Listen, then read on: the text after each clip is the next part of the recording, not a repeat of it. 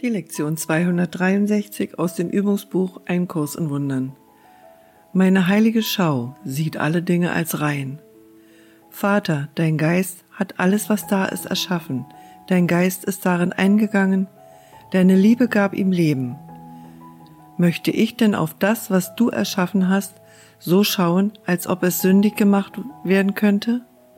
Ich möchte nicht so dunkle und so furchterregende Bilder wahrnehmen.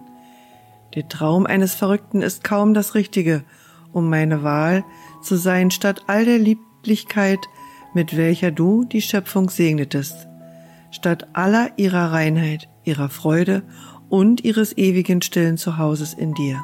Und solange wir noch außerhalb der Himmelspforte bleiben, wollen wir auf alles, was wir sehen, mit heiliger Schau und Christi Augen blicken. Lass uns alle Erscheinungen rein erscheinen damit wir in Unschuld an ihnen vorbei und gemeinsam als Brüder und heilige Söhne Gottes zum Hause unseres Vaters gehen mögen.